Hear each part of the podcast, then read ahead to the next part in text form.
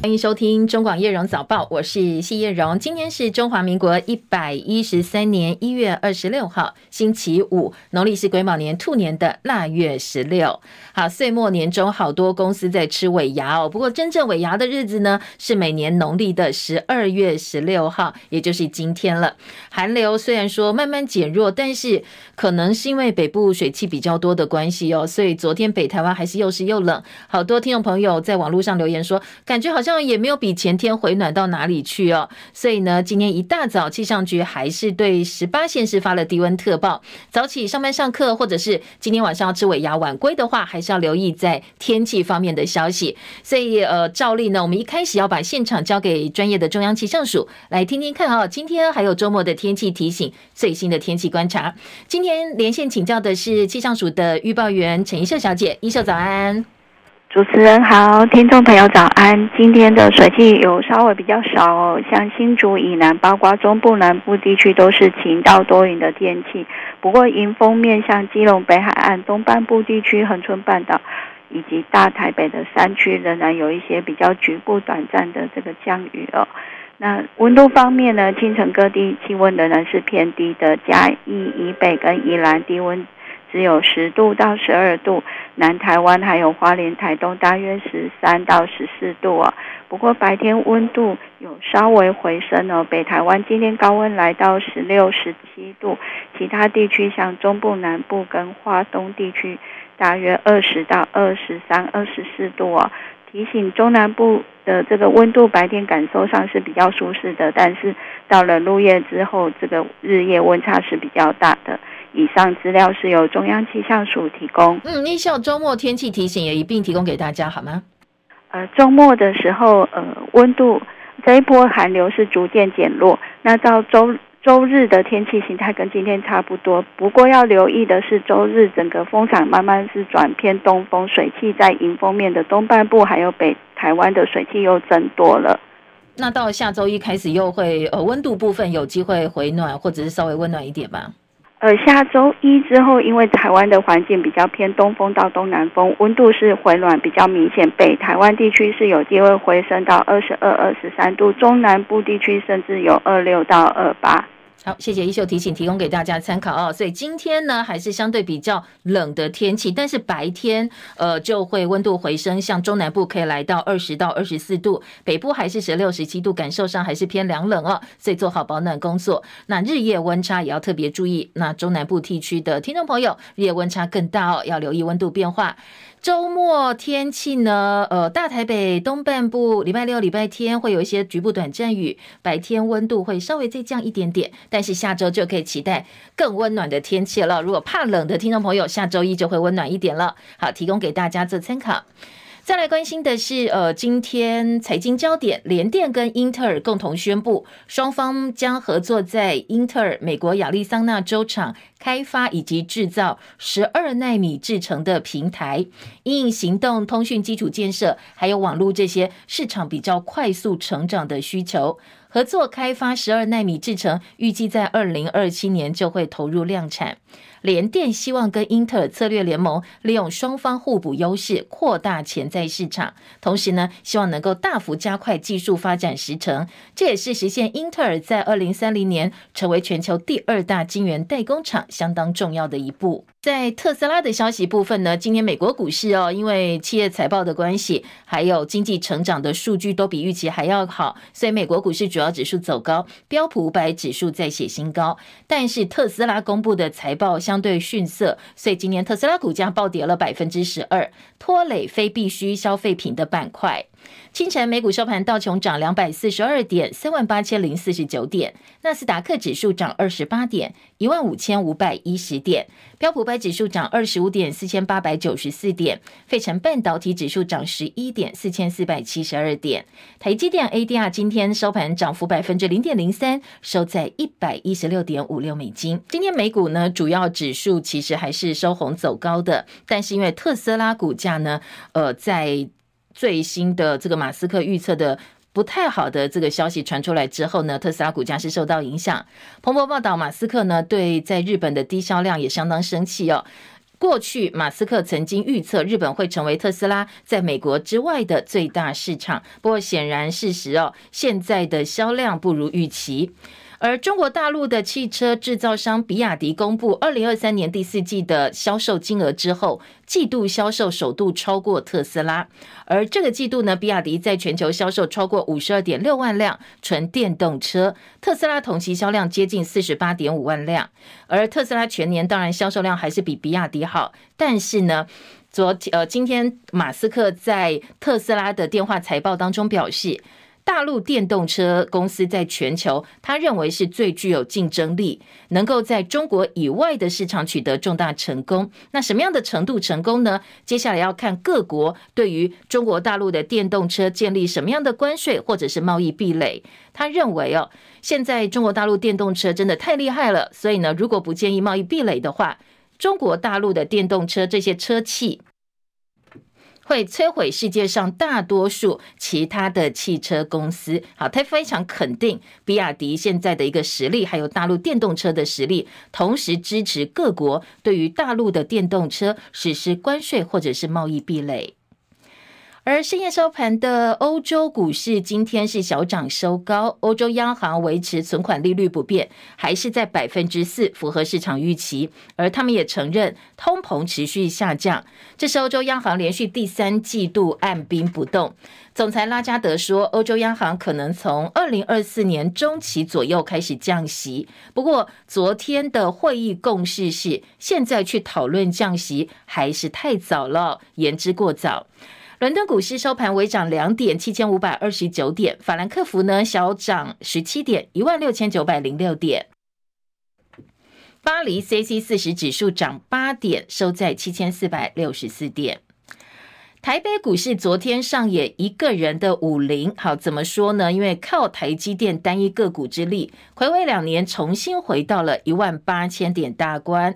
昨天收盘涨一百二十六点，收在一万八千零二点，成交量两千九百四十三亿元。这个量能不够，可能是接下来哦多方的隐忧。台积电股价昨天非常非常火，大涨十五块钱，每股六百四十二块，涨幅百分之二点三九，收在最高点，贡献台股大盘上百点。台北股市呈现的是台积电一个人的武林，这个股民的形容啊，股友的形容呢，就是这样来的。昨天三大法人买超两百七十九点七七亿元，而台币也是同步走扬。兑换美元小升三分，收在三十一点三一五兑换一美元。台北及元泰外汇市场的总成交量十六亿美金。另外，在昨天财经焦点，龚总呢开了二零二四总统大选之后第一次的里监事会议，理事长苗丰强聚焦三大议题，包括两岸交流、近邻转型，还有劳动政策。他力促松绑民间到中国大陆限制，适时开放对产业冲击小，禁止大陆进口项目。新总统就职前，希望能够召开两岸的国事会议。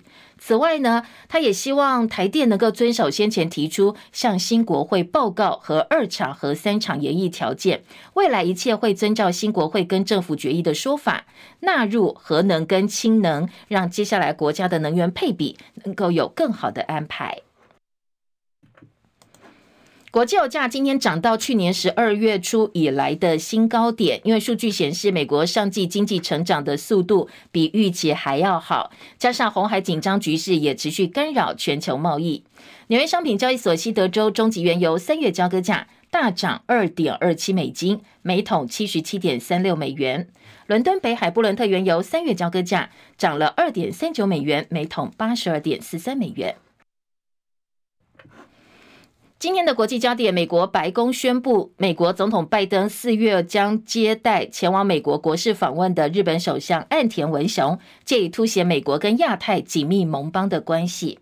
法新社说，这一趟包括国宴的访问呢，将显示。考量到日益独断的中国以及难以预测的北韩，所以华府把焦点放在非常重要的同盟关系。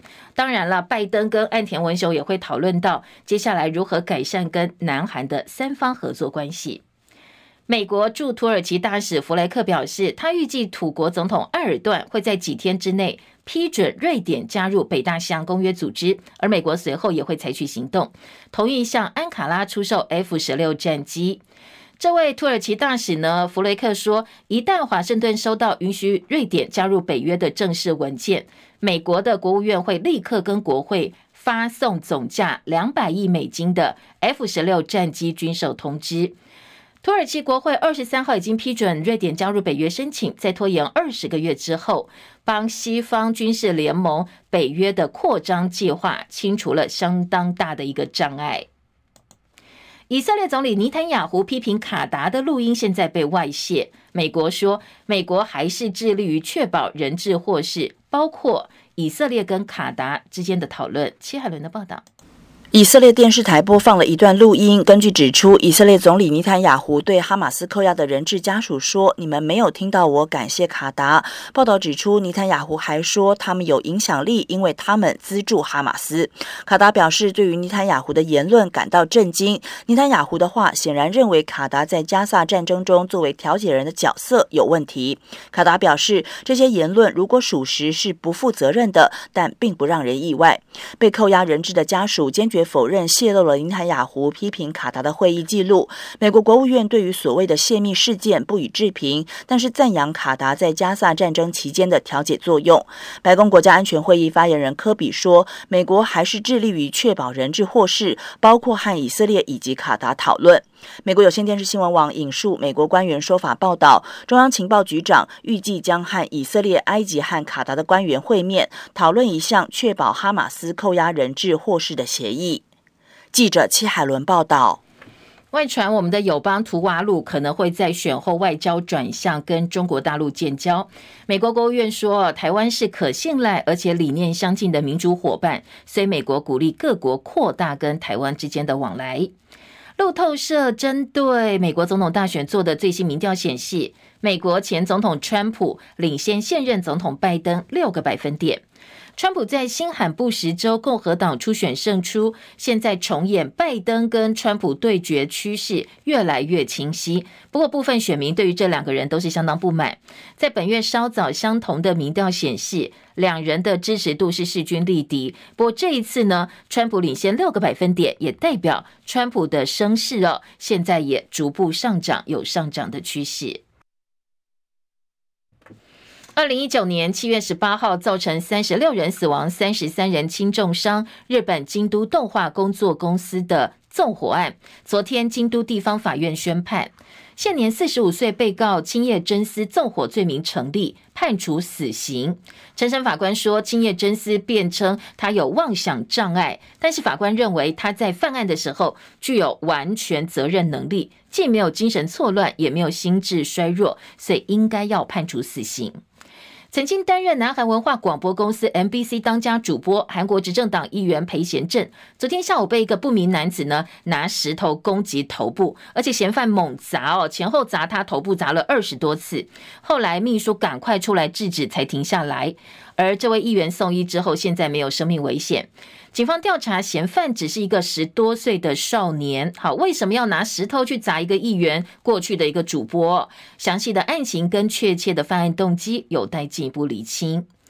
日本石川县元旦发生七点六强震之后，轮岛市无敌铁金刚作者永井豪纪念馆被焚毁。七十八岁永井豪以馆内漫画原稿已经焚毁，大家都很担心。那很多的这个漫画迷都说一定要画回来哦，很担心被烧掉了。不过呢，轮岛市观光科进入纪念馆去调查，发现馆内包括原稿、原画、雕像，通通都没有被烧坏哦。现在呢，已经把这些展品移到安全的地方了。大陆云南二十二号发生山坡地崩塌，大量土石掩埋民宅，四十四人被埋。官方昨天通报，最后一个失联的人员找到，但是已经没有生命迹象，而四十四人通通罹难。事故的原因呢？这个意外原因到底跟山体在一个月前的裂缝，说这里有一处煤矿哦，这个煤矿有裂缝，不知道跟土石流之间的关系如何，还要再进一步调查。美国连锁饮料店龙头星巴克，其实全球很多国家都有分店。日经新闻呢来做了一个报道，说在亚洲的星巴克拿铁购买排行榜当中，中国大陆一天工资可以买六杯中杯的星巴克，南韩可以买二十七杯，日本买二十一杯，泰国只能买四杯，印度跟菲律宾的一天工资呢可以买三杯的星巴克。而这次调查并没有把台湾纳进去。二零二四大选国会最后结果是三党不过半，立法院二月一号就要选出正副院长了。台湾民众党八位不分区立委当选人。已经针对立法院正副院长选举抛出了四项国会改革承诺跟诉求，希望蓝绿两党有志角逐者能够回应。好，现在蓝绿两党的诉求回应呢，反应不太一样。国民党韩江配正面呼应民众党的国会改革，但是绿营没有松口。本来态度相对比较软的立法院长游锡坤，昨天接受访问的时候，他也说民众党搞错对象。所以接下来对于蓝绿两党的一个回应，以及民众党会怎么样选边站呢？现在各界非常关注。今天早上七点半，等一下哦，马上民众党主席柯文哲就会亲自督军，跟他们的立法院党团开会，听听八位新科立委的想法。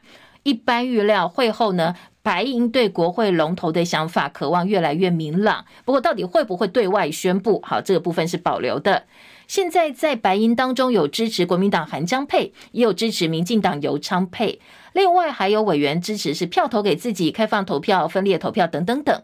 那不过今天有媒体早报报道说，民众党内部的意见认为，相较绿营对国会改革态度强硬，蓝已经陆陆续续释出善意，而且表达支持改革了，所以民众党没有不回应的道理。国民党立院党团三长下周二就要投票改选，立院党团总召选举结束登记，除了已经第一名去登记的赖士葆之外呢，花莲县立委傅昆萁昨天也宣布参选了。傅昆萁昨天公开校正民进党团总召柯建铭，还说倚天剑、屠龙刀我都准备好了，叫柯建铭赶快去收金。我们直球对决，柯总召我来了，你赶快去收金。好，我马上到了。柯总召过去跟我啊多次啊对垒哈，柯总召从来没有赢过。我想倚天剑、屠龙刀我都已经磨好了哈，柯总召你看着，我马上就来。伺候你了哈，啊，请你啊啊，整戈待旦哈。整戈待旦，他叫柯建铭，但是柯建铭昨天也回酸说，大话不要讲这么多，你先选上再讲哦。而已经登记参选的立委赖士葆，他昨天则喊话党中央以及呢有志角逐立院龙头的韩国瑜、江启臣不要介入。他说呢，他在立法院抗争的时候，不知道傅昆萁在哪里。阿年我们在抗争的时候，我带头在冲啊，在前面冲，头破血流啊。那时候好像傅文好像都没有看到嘞，呼吁了党中央以及韩江都不要介入这次的总召的选举。好，另外立法院新会期马上就要开议，资深媒体人赵少康昨天邀请蓝营的新科立委举办如何当好立委战斗营。而赖世宝身为七连霸立委，他昨天也现身传授议事技巧。空战女神徐巧芯呢，则分析哦，来跟大家分享政治攻防经验。代表国民党要争取立法院龙头准立委韩国瑜，他提醒蓝营的小鸡步步为营，小心无处不在的陷阱。张伯仲的报道。赵少康首先解释他举办这次活动的动机在于，很多新人第一次到台北来，甚至从外县市来，然后到立法院来，人生地不熟。心里面是会有一点惶恐的，我就想我当新人的时候也是这样。赖世宝因为他熟嘛，所以讲议事规则嘛。那徐巧芯比较懂得攻防嘛，啊，来讲攻防。那我自己让新科委员知道怎么样做一个好立委，所以到底要注意哪些事情，我现在就要注意。啊，我想会把我的经验跟他们讲。至于韩国瑜，则以小老鹰准备首次从悬崖起飞来譬喻，心情都十分兴奋。一旦展示成功，就能翱翔九天。但万一失败，就可能坠崖，成为北极狐狸的猎物。他特别提醒：你很兴奋，第一次当立委，你要展翅高飞的时候，如果受伤了，摔下去怎么办？新竹市长高虹安如果有听过类似的课，他助理费的安排会不会更技巧一点？某一个立法委员在我面前哭诉，他的政治捐献清清白白都有列上去，可是他去开了一个会，产生了对价关系，判刑。所以新科立委要知道。也有一些狐狸在等着你摔下来。韩国瑜提醒，立院毕竟涉及庞大利益，处处也都充满陷阱，所有新人务必都得小心防范。也请大家随时记得这个画面：小老鹰在飞，下面有野狐狸在等，一言一行切记审慎为之。中广记者张伯仲台北报道。好，民众党不分区立委当选人黄珊珊到底有没有双重党籍，也受到讨论。民众党是柔性政党，允许他党成员加入，但是民众党中评会昨天开会讨论解释民众党地方组织办法，而且扩大党公职人员单一党籍的要求，说就任不分区立委前应该把其他的党籍给辞掉。昨天晚间，黄珊珊接受媒体访问，表示一切按照程序来办理。而总统赖清德当选人，他到桃园办感恩参会，虽然说总统选战在桃园，他的得票领领先了其他对手。但是绿营的立委部分是全军覆没。桃园过去是郑文灿主政，六席全军覆没，被外界认为是郑文灿一大挫败。而且本来他被点名是行政院长可能的人选，不过现在呃一般评估认为这个可能性已经降低了。郑文灿昨天在台上坦言，地方耕耘还有很多缺点要改善。但是呢，赖清德强调，虽然说立委选的不是很好，但是选战期间他对桃园的承诺还有建设方面的支票哦，这部分不会改变。前大陆媒体人王志安，本名叫王菊，参加网络脱口秀《贺龙夜夜秀》，揶揄民进党利用身障人士造势，疑暗讽罹患罕病的民进党不分区立委提名人陈俊翰，所以呢，被指歧视的言论哦，遭到各界挞伐。前天晚间，《贺龙夜夜秀》按照计划。播出了民进党立委郑运鹏受访片段，所以引起刚刚接任民进党政策会执行长的王义川不满，要求郑运鹏把话说清楚。有很多人说，好像已经变成绿营的内斗。不过呢，郑文灿给出解释哦，说对于引起争论的节目内容，还有主持人的言论，他不可能认同。他认为制作单位跟当事人应该要道歉，负起最起码的社会责任。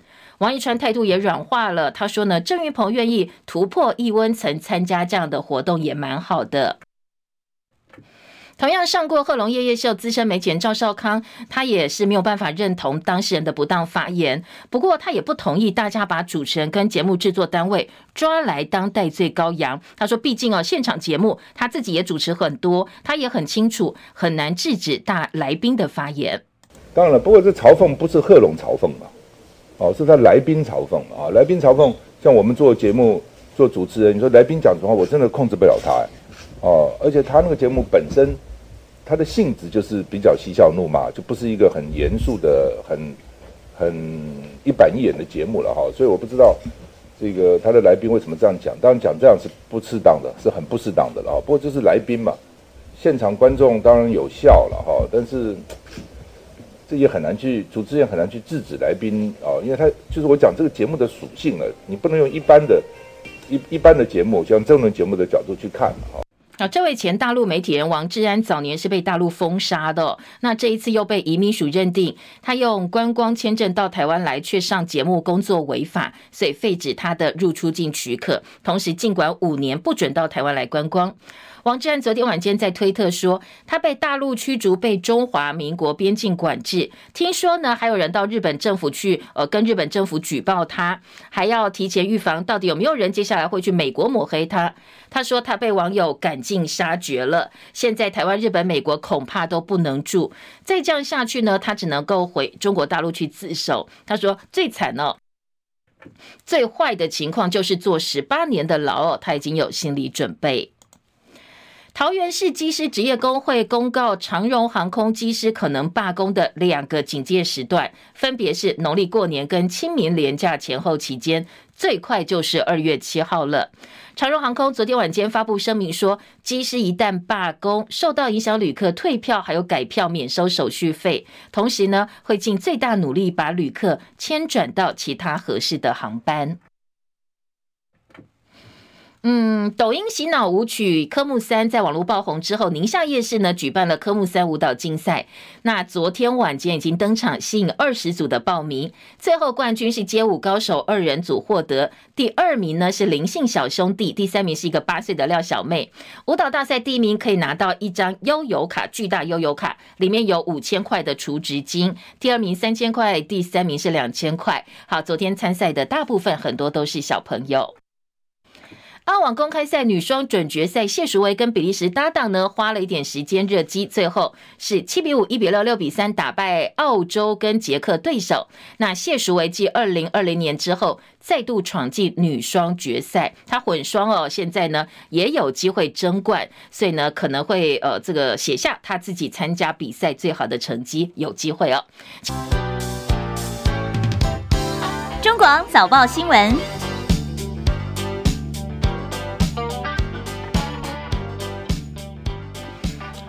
呃，各大早报头版新闻焦点就比较分散，比较多元了。大家关心的议题不太一样。像《中国时报》头版呢，就是立法院的龙头改选马上就要登场了。因为今年的这个立法院生态新国会是三党不过半，所以呢，台湾民众党。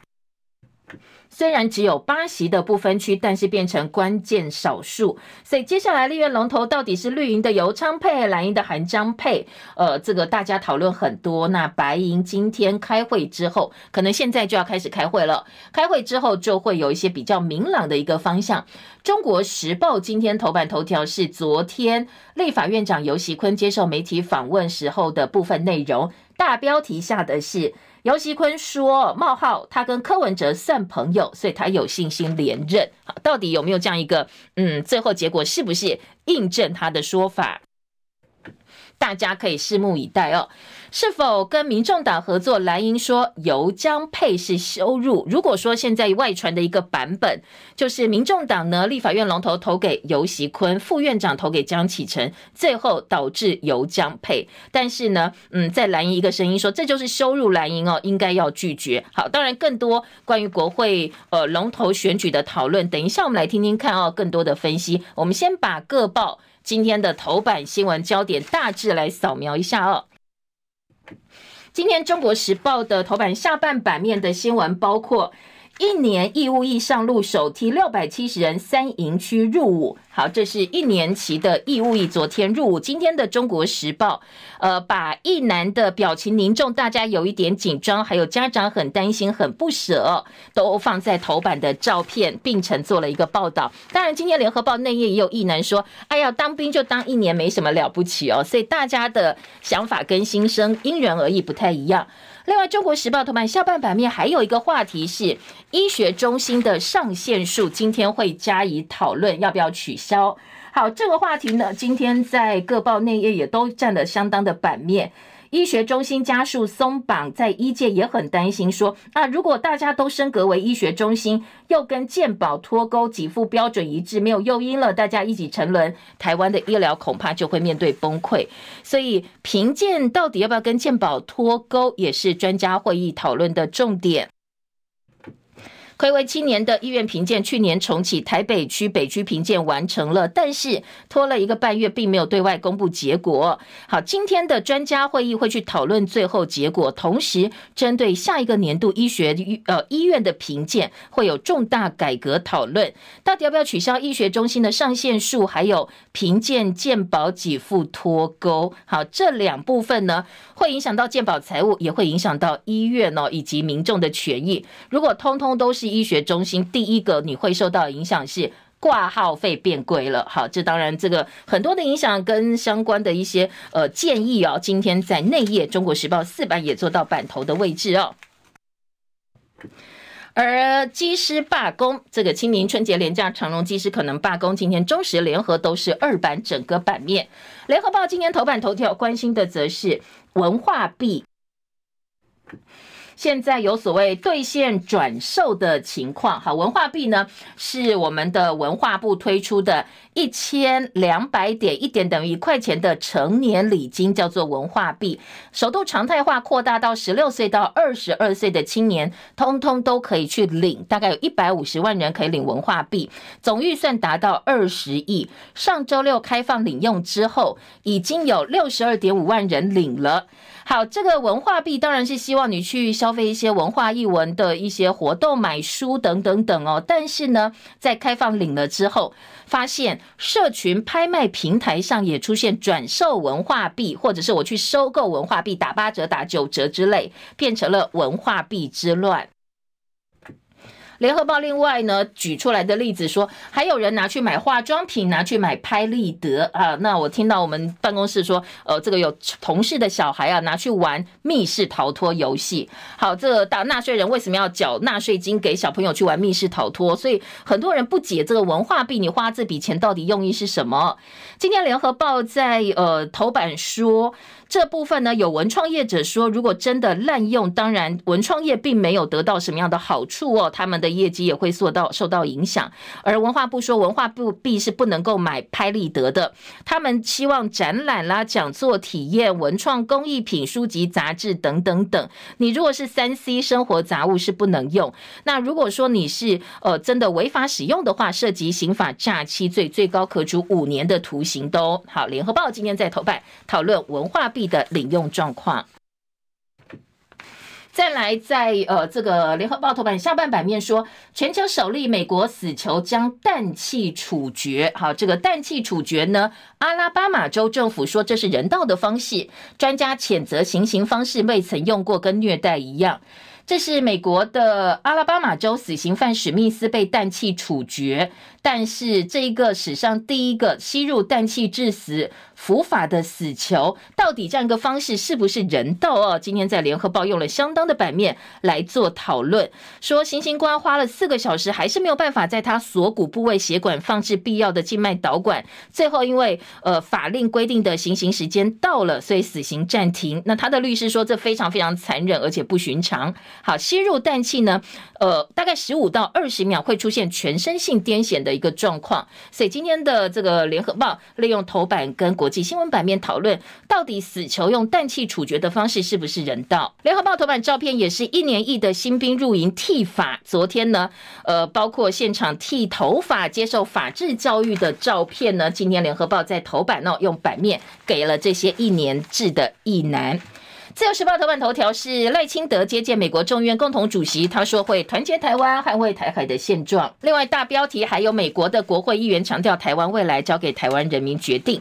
那自由中间版面大标说，国民党败诉确定，中投新玉台一百五十六亿元的股权通通充公收归国有，党产份的处分呢，现在法院认为是没有问题的。关心这个关于国民党党产呢，被党产会认定哦，说持有的中投新玉台公司股权是不当取得党产，大概一百五十六亿元应该要收归国有。国民党不服气啊，就提出了行政诉讼。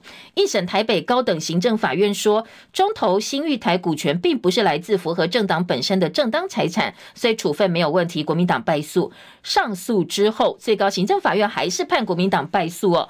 换句话说，这个结果呢，一百五十六亿的所谓国民党党产，通通必须转为国有。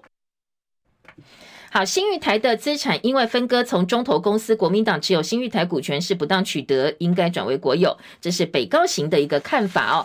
另外，自由在中间版面说，这是一整串肉粽了哦，不当党产判决确定，中投新玉台整串肉粽子公司都是国有，但是国民党也有话说哦。国民党主席朱立伦昨天说，国民党被民进党政府清算没收财产，早就不是新闻了。昨天只是司法又一次确定，那在未来都会在历史。里记上一笔，一个民主国家政府到底有没有权利去没收一个政党的财产？未来历史自然会有公断，希望呢，呃，借由历史来还给国民党一个公道、一个清白哦。好，这是不当党产的案件进度，自由时报大作哦，在头版以及内页的版头位置。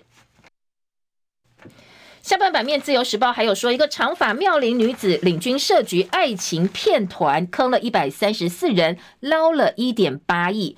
好，想要谈恋爱，想有一段甜甜的恋情，这无可厚非，不过要小心哦，因为什么人都有。现在有诈骗骗爱集团，在台中经营服饰店的二十五岁陈姓女子，外形很漂亮，长发飘逸，但是涉嫌当爱情骗子，找来亲友跟姐妹淘一起行骗。警方抓了陈姓女子。等五男三女加起来八个人。结果一查啊，这个爱情骗子诈骗团呢，利用爱情行骗，已经受害者达到一百三十四人，骗了得手一亿八千多万。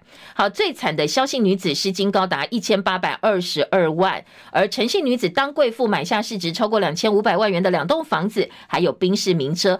整个房子里头通通都是奢侈品，利用爱情骗局假投资来榨干被害人。好，这个男生骗女生，女生骗男生，他们有男男女女哦，假投资真诈财也有，一起赚钱，一起努力经营美好的人生，我们大家共组家庭这样一个方式也有哦，还叫对方去投资虚拟货币。好，不过呢，当然贼心该败，被警方通通抓到了。这个在台中的长发妙龄爱情诈骗团，今年自由时报在头版。下半版面有报道。警方扮农夫破山坡制毒厂，起出了黑市五亿元喵喵丧尸药。好在呃新竹警方则是破获了制毒工厂，起出的毒品市价至少超过五亿元。自由时报头版。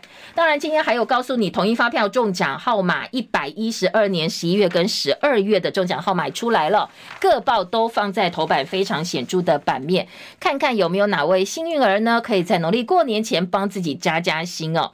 提供给您特别奖号码八位数哦，呃，如果都一样的话，可以拿到一千万六三六零三五。九四。好，这个六三六零三五九四，这是千万奖的。特别奖奖号提供给大家参考。统一超商已经说了，有两个消费者在他们那边消费拿到千万元的特别奖，但是呢，这个得奖也要去兑奖哦。所以财政部说，九月、十月统一发票千万特别奖还有三个人没有去领哦。呃，领奖期间到三月五号为止哦，提醒大家千万不要跟财神爷擦身而过了。如果说哎，真的在部分的消费还没有兑奖的话，把握机会哦，赶快去兑奖。工商时报今天头版头条是 AI 产能大战正式开抢。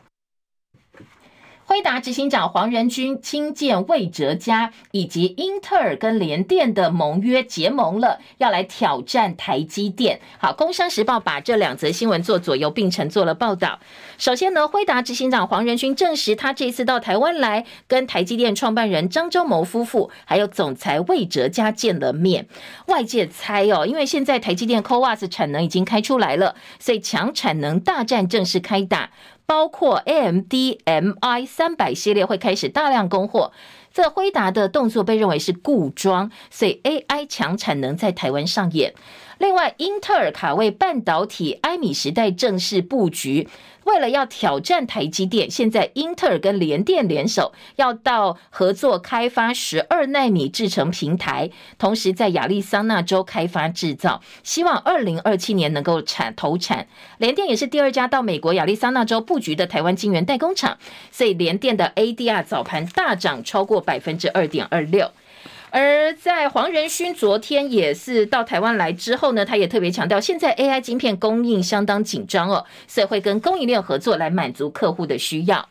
经济日报今天的头版头说，台积电带头冲，台北股市昨天站上了一万八千点哦，说现在全网的攻势相当凌厉，带动大盘攀高，电子指数同步攻顶，上市柜合计的市值呢写下次高的纪录。经济日报今天的头版头条。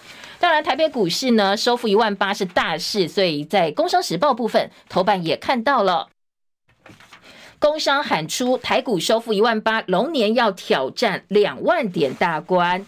标栏重点呢？今天工商时报预告，陆股的 ETF 爆量涨两倍，杠杆呢是最猛的。和硕冲车用，墨西哥大扩厂，长荣机师罢工战线拉到清明节。餐饮再晋级，裕隆下一步要卖锅子哦，锅具。ECB 按兵不动，降息没有松口。经济日报今天的编栏重点以及下半版面说，去年超征的税收上看三千九百亿，运用方式接下来要听社会各界的意见。两度发现金吗？要不要发一万块给大家？行政院没有松口哦，没有给答案。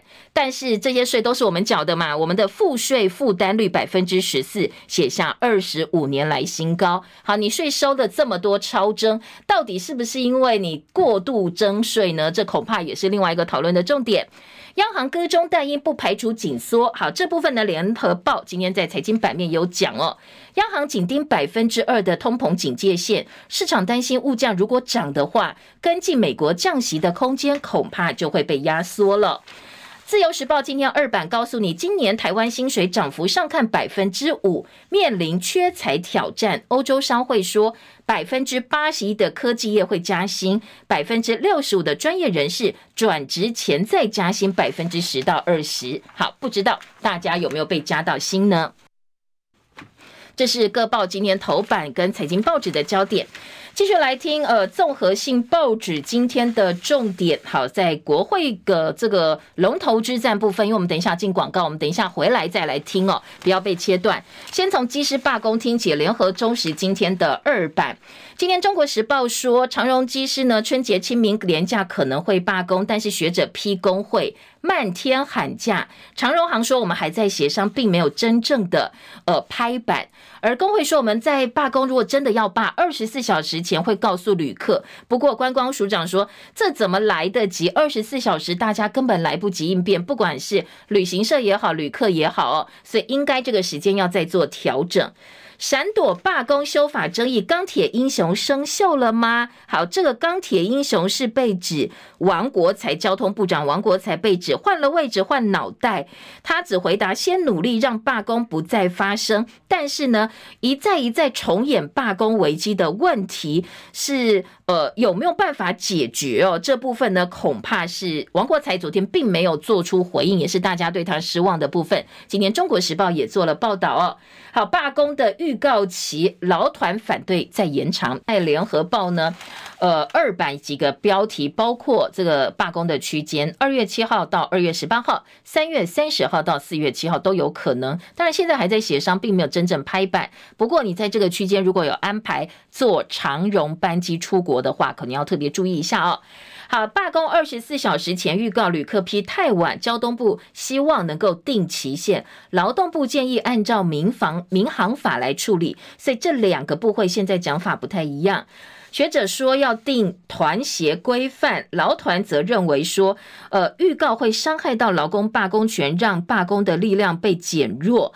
台湾劳政秘书长孙友莲批评，就算定在民航法下，难道下一次公车业者罢工，你还要再修客运的相关法则吗？法法规吗？哦，所以这部分呢，劳团是不赞成的，因为在劳工部分，真的他可以用的武器相当少，所以呢，罢工如果说我什么都让你通通准备好，因应好了，相对来讲，它的影响力减弱，那劳方跟资方谈判的筹码就变小了。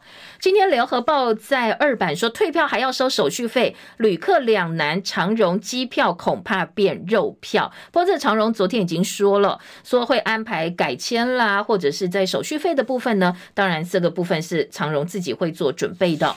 好，另外在罢工取得诉求部分，自由时报焦点是说，这一次机师工会争的是加薪，所以学者认为很难获得大众认同，因为民众难得出国，你若罢工哦，我假也排了，我国。外旅馆也付了这个钱了，接下来我受到影响，谁来赔我呢？长荣依法引进外籍机师，交通部说非安没有问题。那机师争劳权牺牲的是别的劳工的假期，在比例原则部分，今天自由时报认为是不符合比例原则的。不过，呃，今天在呃这个呃另外其他还有部分的意见则认为说。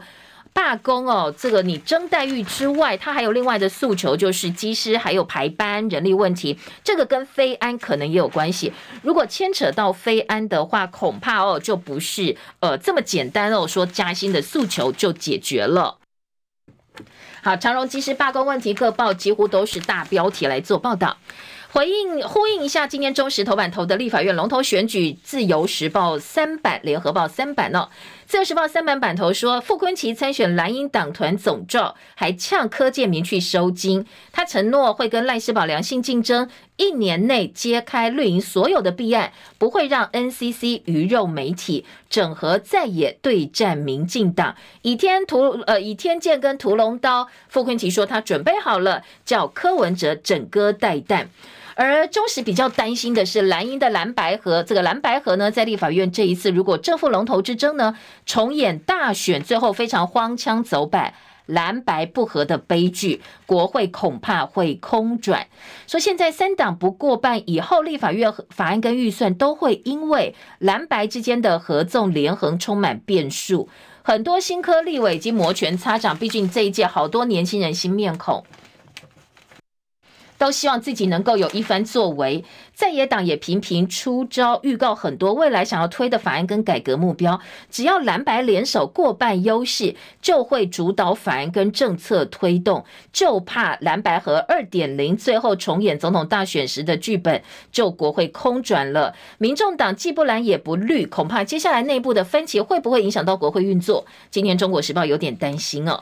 好，蓝白现在呢，在合作的法案部分，昨天又提出一个修人工生殖法，这部分也是蓝白有机会合作的。新科立委推修法，在不受婚姻限制之下。保留女性生育的选择权，扩大冻卵补助，松绑适用对象。不过这部分也是有争议哦，因为代理孕母制度化的部分，社会上有一些呃不同的意见。所以呢，昨天卫福部说，代理孕母应该是可以脱钩来处理哦。像如果这个代理孕母生下小孩，他身份怎么认定，契约怎么执行，有医疗伦理的考量。同时，夫妻如果希望代理孕母怀孕期间不要喝酒，要吃特定食物，那这部分的这个契约权利义到底要怎么定哦？其实还蛮细的，恐怕都还要再做进一步的讨论。其实包括了核子反应器设施改管理办法不在籍投票，加上人工生殖法哦，这部分都是蓝白比较有共识的一些呃这个部分哦。所以今天的联合报也整理了，说蓝营已经五波对白银释出善意喽。白银方面则是想说，哎，让子弹再飞一会儿，要来看看风向，再来决定最后的呃这个选边。联合报也预告说，白银选边今天会有谱，策略五选一，就是不想要被贴小蓝标签。但是呢，呃，你选前又频频批绿，如果现在跟绿营站在一起，你的支持者能不能够接受？这也是一个问题。昨天蓝营立委战斗营，韩国瑜说小鹰展翅，小心后面有狐狸哦，要特别注意。好，大选之后第一次，联合报说美国的。军舰通过台海，美国说是维护航行自由，外交部说欢迎国际友人，大陆喊话坚决捍卫领土的完整。